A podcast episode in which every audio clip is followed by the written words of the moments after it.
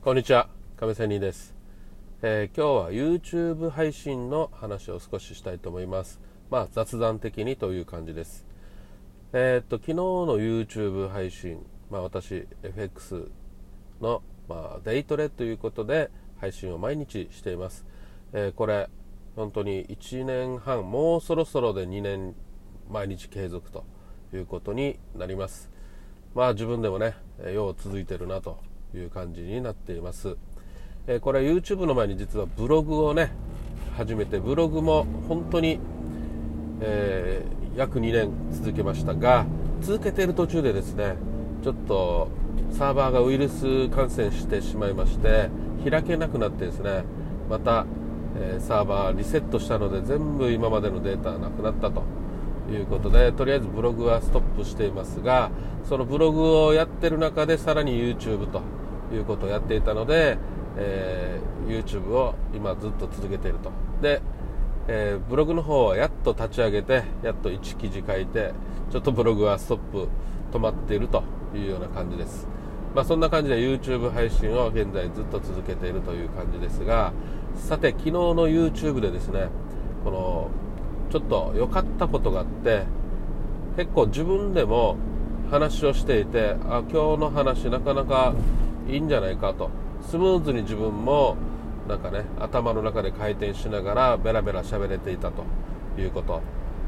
で、えー、自分でも手応えがちょっとあったんですね。いい感じの動画がまあ話す動画っていうか話す内容がいい感じだったなというふうに感じました。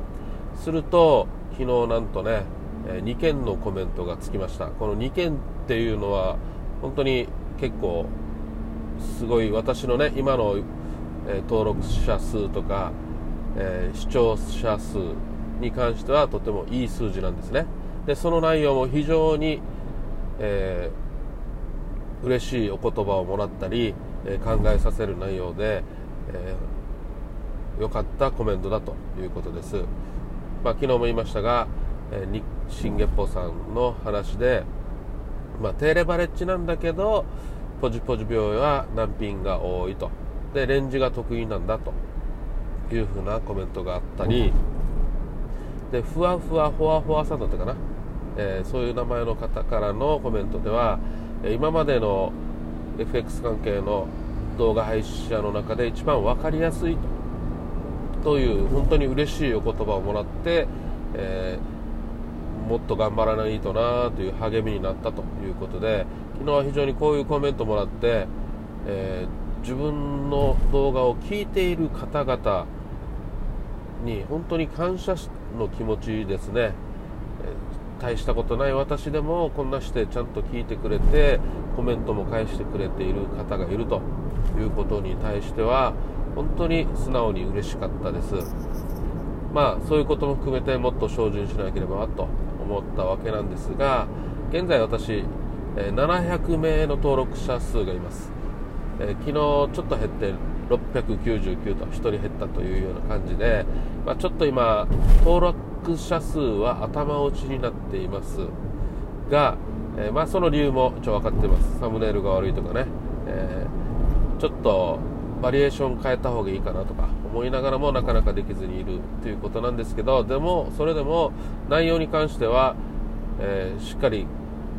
特に最初の話と最後の話にはいつも変わっているし真ん中の方のトレードテクニカルトレードっていう話に関してはまあいつもと同じように淡々とね、しています。この淡々とするってことが FX トレードでは大事なので、まあ、そういう意味で、まあ、平等にね買いか売りか、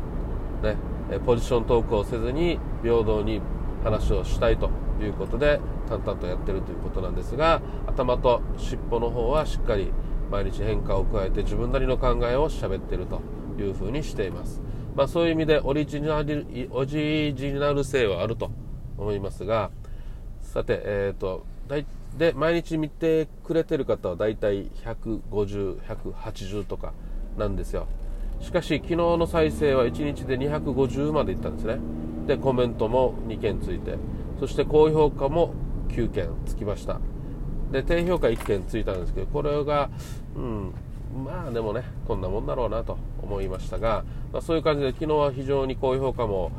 いつもより若干多くついて視聴者数もあ視聴回数も若干増えてということでいい感じだったんですよ。っていうふうに考えたらやっぱり自分でやっぱりおって手応えがあったものっていうのはやっぱり数字って伸びるんだなというふうに思いました。まあそういうことでやっぱり日々ね、えー、継続するの確かに難しいですよ。継続するのは確かに難しくて継続することにある意味注力もします。ねあのそこに最低限でも力を入れると。